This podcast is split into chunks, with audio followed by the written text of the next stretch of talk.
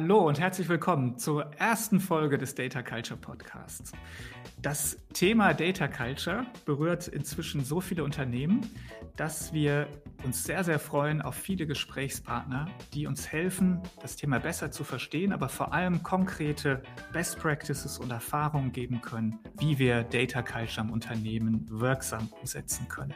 In dieser ersten Folge unterhalte ich mich mit meiner Kollegin Regina Schmidt über das Data Culture Framework von BARC. Mit diesem Framework helfen wir Unternehmen, konkrete Ansatzpunkte für die Verbesserung von Data Culture zu geben. Und wir denken deshalb, dass es auch eine ideale Basis für diesen gesamten Podcast ist. Viel Spaß damit.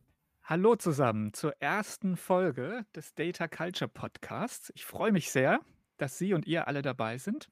Und das wird natürlich eine besondere Folge. Ich habe mich mit meiner Kollegin Regina Schmidt über Data Culture unterhalten, die Grundlagen. Was ist es überhaupt? Warum ist es wichtig? Und ähm, welche Bedeutung hat es für Unternehmen heute? Hallo Regina. Hallo Carsten, vielen Dank, dass ich dabei sein darf. Denn Datenkultur, Data Culture ist aus der heutigen Unternehmenskultur nicht mehr wegzudenken. Wir haben ja bei BARC ein Data Culture Survey veröffentlicht im letzten Jahr und da sehen wir, dass Entscheidungen immer mehr auf Daten basieren. Während 2014 noch mehr als die Hälfte gesagt hat, ach, wir entscheiden nach Bauchgefühl, nach Erfahrung, sind es heute nur noch knapp ein Fünftel.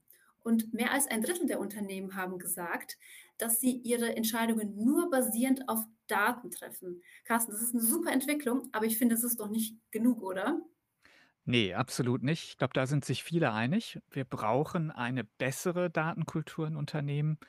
Und deshalb haben wir auch diesen Podcast ins Leben gerufen. Der hat eine breite Idee, einen breiten Ansatz. Wir möchten darüber sprechen, was sind die Best Practices, was sind die Erfahrungen von Unternehmen zum Thema Datenkultur. Und was das sein soll, das definieren wir, glaube ich, gleich nochmal, Regina. Genau. Und neben den Best Practices von Anwendern wollen wir aber auch über die neuesten Entwicklungen sprechen, in Technologie, aber auch inhaltlich, in Methodik.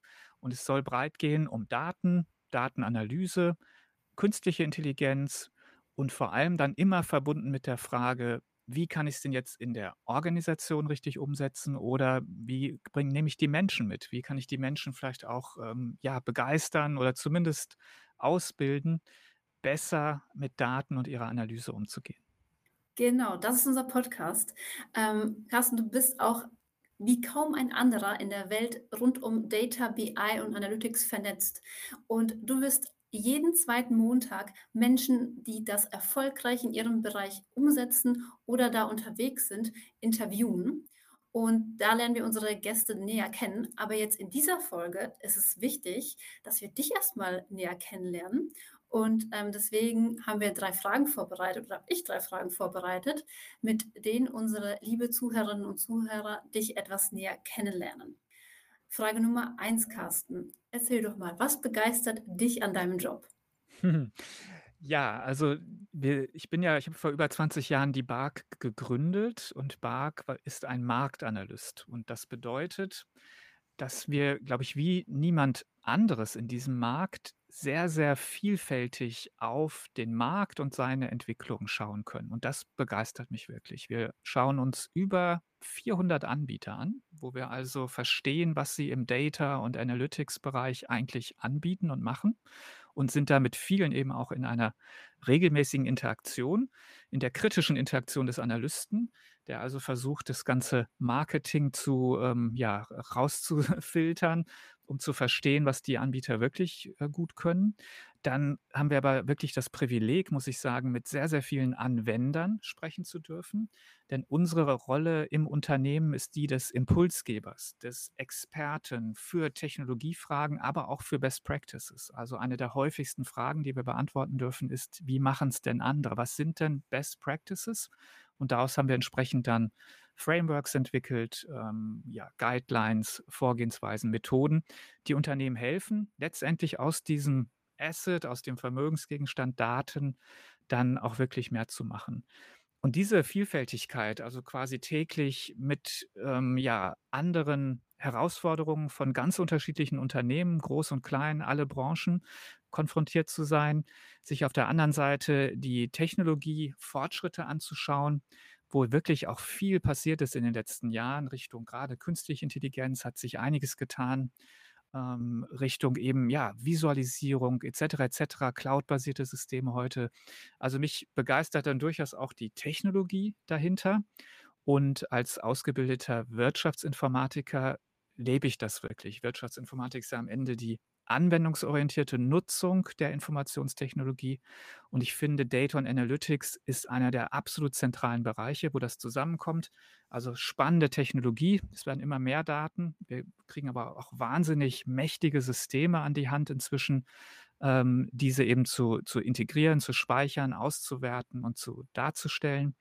Und auf der anderen Seite aber die fachlichen Anforderungen, die sich ja auch weiterentwickeln. Und was, was haben wir da heute für spannende Themen und Fragestellungen? Und genau diese Schnittstelle, die die Wirtschaftsinformatik beschreibt, die soll auch letztendlich dieser Podcast hier beschreiben. Also eben Datenkultur. Wir haben Technologie auf der einen Seite, die uns hilft, mit Daten umzugehen, aber es braucht auch die Organisation und den Menschen, um das wirklich sinnvoll zu tun. Und darum soll es gehen bei Datenkultur. Und das begeistert mich gerade wirklich. Ja, und ich glaube, es ist auch nochmal wichtig zu sagen, dass ähm, die BAG, also die Firma, die du gegründet hast, ähm, auch schon mehr als 20 Jahre am Markt ist. Meine zweite Frage ist aber, was hast du zuletzt neu für dich entdeckt, Carsten? Tja, wir, wir kommen ja quasi gerade so ein bisschen aus der ja, Weihnachtszeit im Jahreswechsel und tatsächlich habe ich äh, die Zeit verbracht, um neu für mich äh, viele neue Podcasts zu entdecken.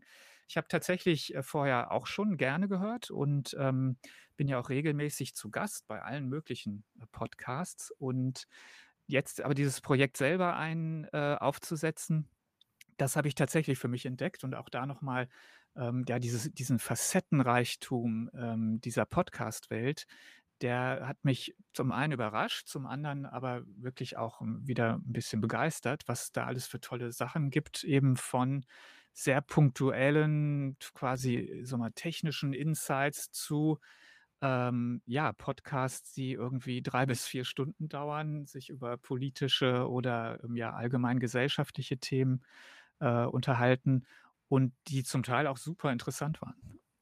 Cool. Ja, ich äh, kann mich da dir nur anschließen. Ich bin auch leidenschaftliche Podcast-Hörerin und freue mich umso mehr, heute dabei zu sein. Eine dritte Frage habe ich noch für dich. Was ist neben dem Beruf deine Leidenschaft oder eine deiner Leidenschaften? Ja, vielleicht gibt es mehrere. Also, ich habe eine große Familie und da verbringe ich tatsächlich die meiste Zeit neben einem anstrengenden und sehr zeitaufwendigen Beruf. Und ähm, danach bleibt quasi gar nicht mehr so viel Zeit übrig oder ich nehme keine weitere für viele andere Dinge.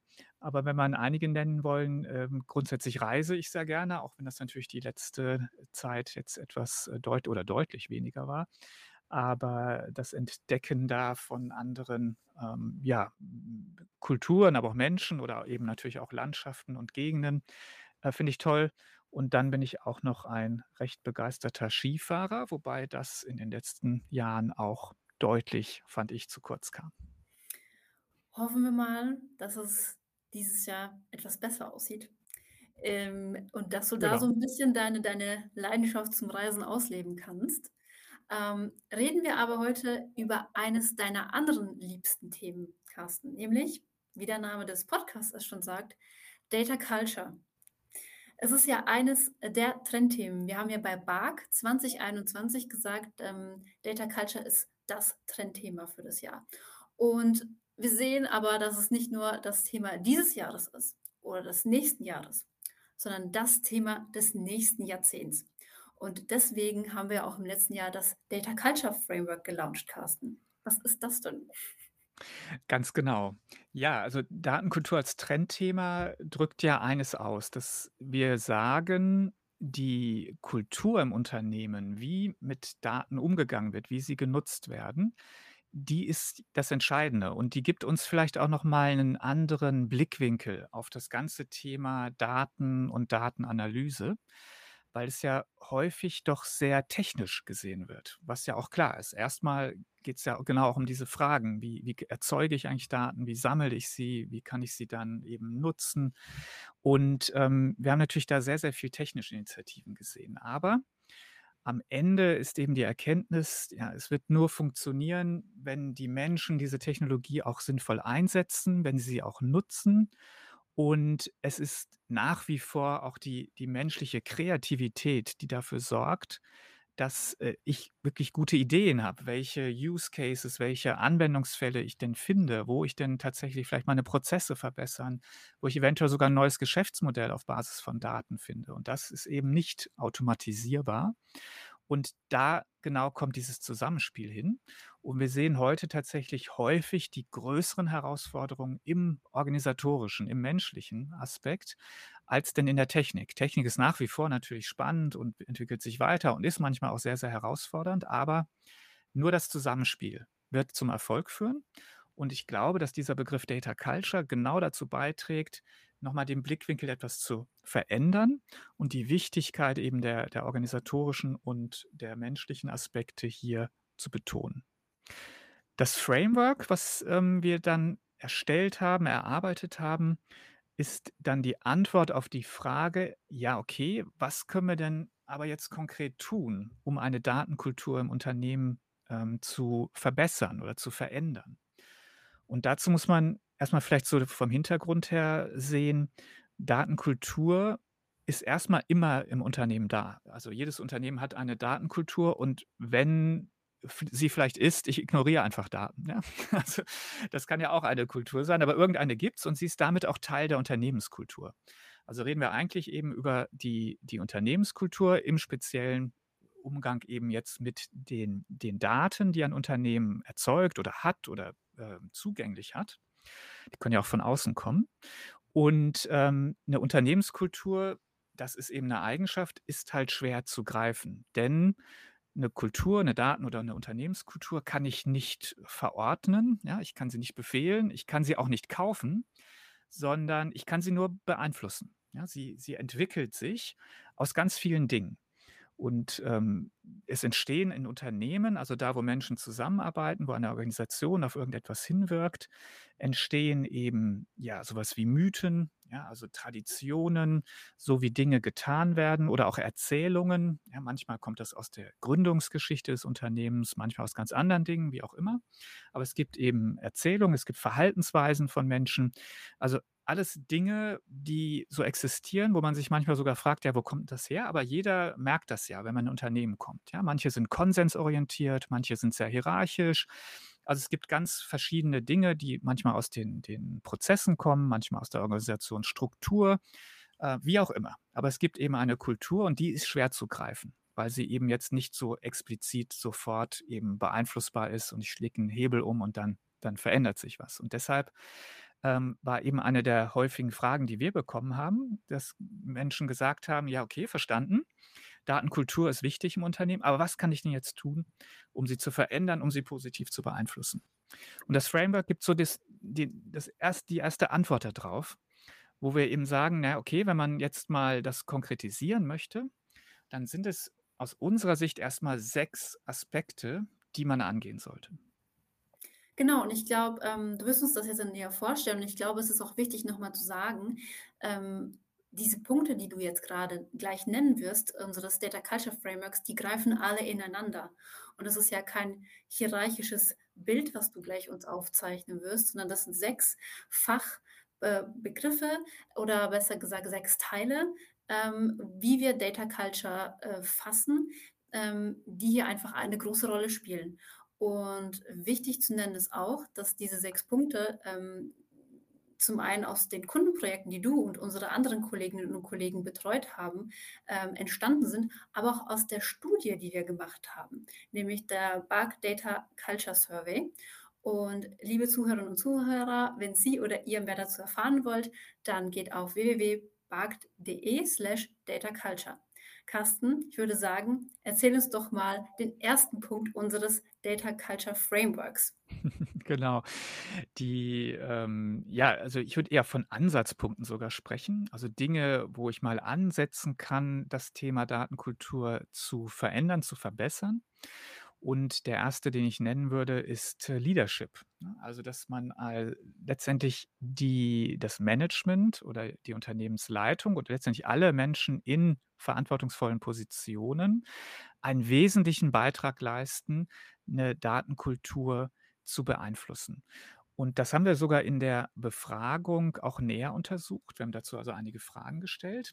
Und an erster Stelle, das ist auch unser Erleben in Unternehmen, aber es wurde hier nochmal bestätigt aus der Studie, ist tatsächlich das Thema, ein gutes Vorbild zu sein. Also Lead by Example auf Englisch. Ähm, dass das aus der aus unserer Sicht, aber auch aus der Sicht eben der Studienteilnehmer, es waren immerhin 400 Unternehmen weltweit, ähm, tatsächlich der stärkste Einflussfaktor ist. Also wenn ich eine Unternehmensleitung habe, ein Management habe, was sehr stark darauf bedacht ist, zum Beispiel sehr faktenbasierte Entscheidungen zu treffen, dann fördert das die Unternehmenskultur ungemein. Oder anderes Beispiel von unserem letzten äh, Data Festival. Da wurde ein Beispiel gebracht von einem großen internationalen Konzern, wo an einer Stelle der CEO in einer unternehmensweiten ähm, Kommunikation, das war so ein Meeting, ein Video, ähm, dann gesagt hat, ja, dass, ähm, dass sie eben die Daten deutlich fördern wollen im Unternehmen, dass sie mehr nutzen wollen. Und jeder, der auf seinen Datensilos sitzt und sie nicht mit anderen teilt, sich dann einen neuen Job suchen müsste, wenn das so sei. Und ja, das war alles. Da gab es keine weiteren Organisationsanweisungen, irgendwas danach. Und es hat aber zum Beispiel ausgereicht, so wurde berichtet, dass in dem Unternehmen tatsächlich eine neue Offenheit Einzug genommen hat. Also genau eins der großen Probleme, was wir haben, nicht die Datensilos, diese Abgeschlossenheit von Daten, äh, sich tatsächlich verbessert hat dadurch. Und das war eben einfach ein Beispiel für Leadership, also Beispiele setzen, Dinge dann auch durchsetzen natürlich, irgendwo aber auch mit entsprechenden Ressourcen ja auch versehen, denn wir werden gleich in den anderen Punkten natürlich sehen, natürlich ist das eine oder andere auch ein Investment. Ich muss auch natürlich ein bisschen was tun, um dann am Ende eine gute Datenkultur zu bekommen.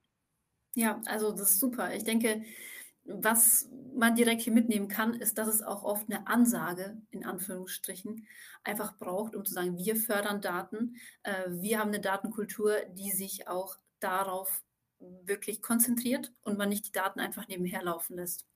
Das Genau. ist der erste Punkt. Aber eben auch glaubwürdig und, ähm, nachhaltig, ne? Also, nicht nur eben so ein Lippenbekenntnis, so nach dem Motto: „Ja, müssen jetzt ja alle Unternehmen sagen, aber natürlich, äh, sind wir jetzt auch irgendwie data driven oder wollen das werden“, sondern eben tatsächlich, ja, dass auch die das Verhalten auch vielleicht des des Führungsteams sich verändert, ähm, und nachhaltig im Sinne von, dass ich auch wirklich eben, äh, Mittel und und Ressourcen bereitstelle, um gewisse Dinge dann auch anzupacken, die dann da weiterhelfen. Und übrigens damit verbunden, wir können ja gleich zum nächsten Punkt kommen hier, es sind 2 Genau. wesentliche Aspekte. Das eine ist die Datenstrategie und das andere ist das Thema Data Governance.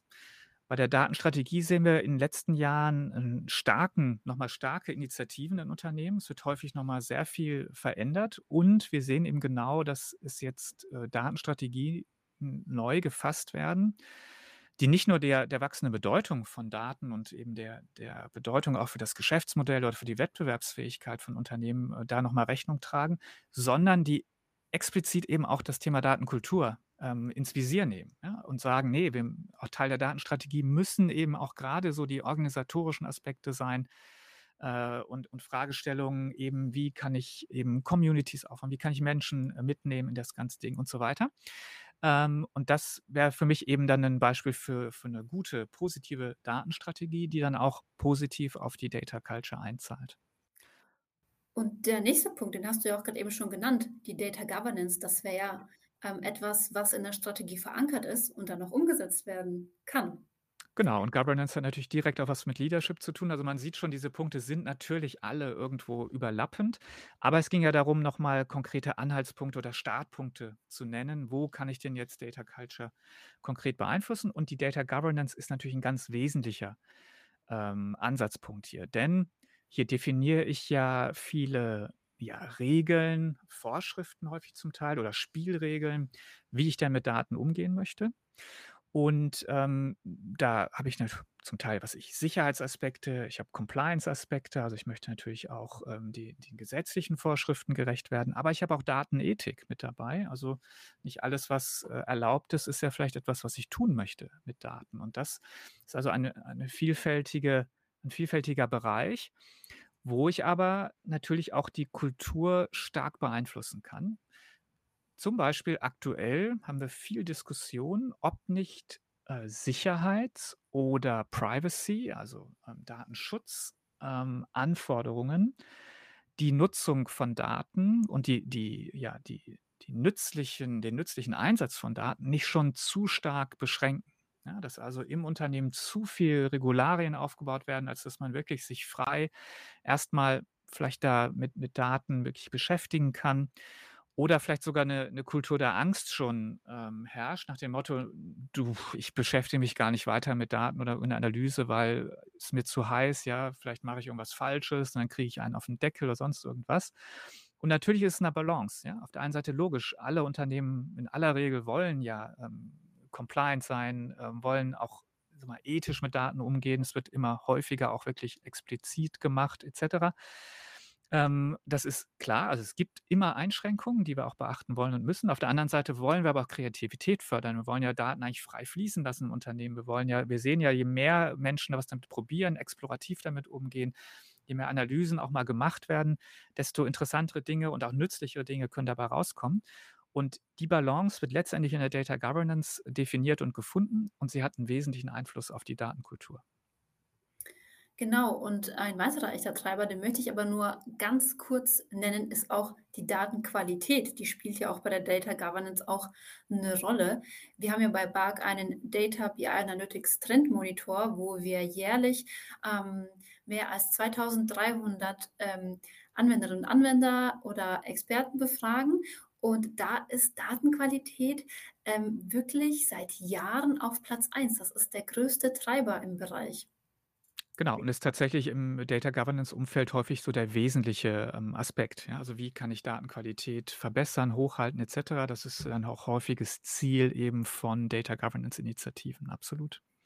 Genau. 2 Punkte, ähm, möchten wir noch, ähm, besprechen. Und zwar geht es auch es ist alles greift alles ineinander. Wir hatten's schon kurz genannt, die Befähigung der Mitarbeiterinnen und Mitarbeiter, Data Literacy.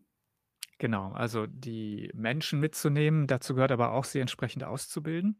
Und da sehen wir viele Ansatzpunkte im Unternehmen. Also die, äh, Ausbildungs ist natürlich kann 'ne formelle Ausbildung sein, 'ne werkzeugseitige, aber ich muss natürlich letztendlich irgendwie auch Daten ausbilden, also das Verständnis darüber, wie gehe ich damit überhaupt hin, aber auch wo finde ich sie, ja, was kann ich damit machen et cetera.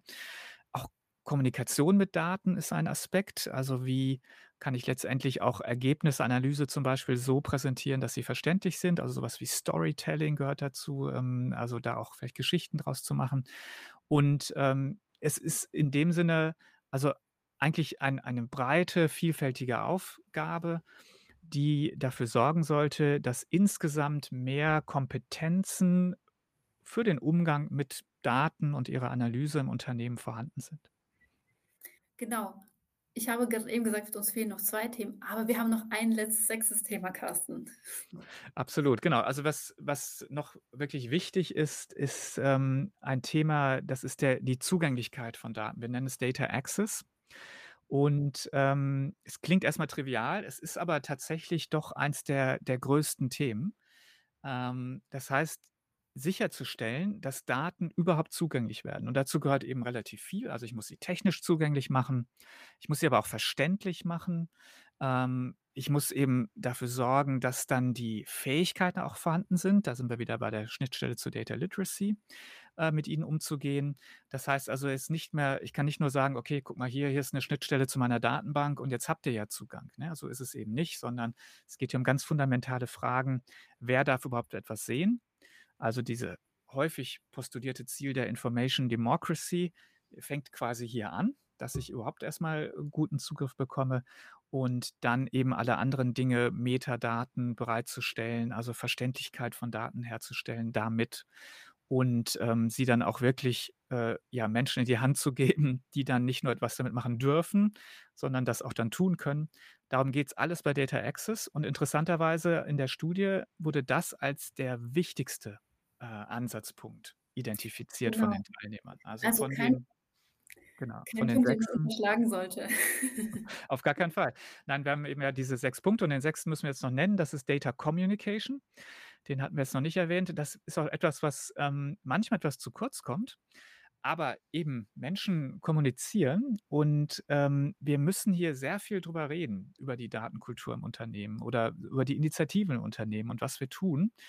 Denn daraus entsteht natürlich auch eine Kultur, eben durch Geschichten, durch, ähm, ja, Nachrichten dazu et cetera, et cetera. Und das ist eben auch ein breiter Aspekt. Also, zum einen geht's hier um die Vermarktung von dem, was im Unternehmen getan wird. Er muss also auch wirklich seine Erfolge feiern. Man muss einfach zeigen: „Guck mal hier, hier konnten wir etwas erreichen mit Daten. Wir konnten Umsatz steigern, wir konnten Fehler reduzieren durch eine intelligente Analyse von Daten“, was auch immer et cetera.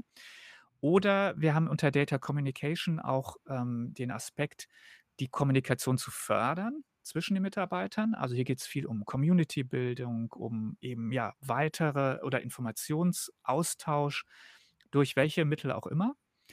Und, ähm, letztendlich auch, und da sind wir wieder beim Schnittstelle zum Thema Data Literacy, eben diese diese Befähigung, auch mit und über Daten zu kommunizieren, die eben im Einzelnen liegt. Und das kann auch ganz verschiedene Facetten wieder annehmen. Storytelling hatte ich schon erwähnt, vielleicht auch so was wie Information Design, also grundsätzlich, ähm, ja, Kenntnisse aufzubauen, wie ich auch zum Beispiel Information so darstelle, dass sie schnell verstanden werden kann. Ja, und das waren unsere 6 Punkte, Carsten. Du hast schon gesagt, ähm, die greifen alle ineinander. Also, man hätte es auch in jeder jeglichen anderen Reihenfolge nennen können. Das ist ein ein Puzzle mit 6, äh, sehr wichtigen Puzzleteilen. Und die enthalten sehr viele Ansatzpunkte für Unternehmen. Ja, du hast schon grad eben auch Information Design genannt, ähm, Analytics, äh, Data Governance und so weiter und so fort. Ähm, und Carsten, in diesem Podcast wirst du alle 2 Wochen eine Expertin oder einen Experten zu einem Thema interviewen. Es wird interessante Talks geben, Brancheneinblicke, Anekdoten, wie wir sie schon eben gehört haben, und praktische Tipps und Tricks. Carsten, was kann uns in den nächsten Folgen denn erwarten? Ja, also ich ich möchte gerne in dem Podcast ganz unterschiedliche Sichten auf das Thema Data Culture zu Wort kommen lassen und ich freue mich auch selbst schon drauf und ich glaube, ähm, eins der Ziele ist eben, ja, sie zu verstehen, aber auch was zu lernen. Und, ähm, ich würde gerne Experten aus Unternehmen interviewen. Zum Beispiel Thomas Zeutschler, ähm, wird einer meiner ersten Gäste sein, der viele Jahre lang bei Henkel, ähm, das Thema Datenstrategie mit vorangetrieben hat, äh, technische Aspekte, aber auch grade die Umsetzung im im Fachbereich und, ähm, ja, Erfolgsfaktoren dafür, ähm, vorangetrieben hat, beobachtet hat, selbst mitgestaltet hat. Und darauf freue ich mich schon sehr. Aber auch, ähm, Branchenexperten.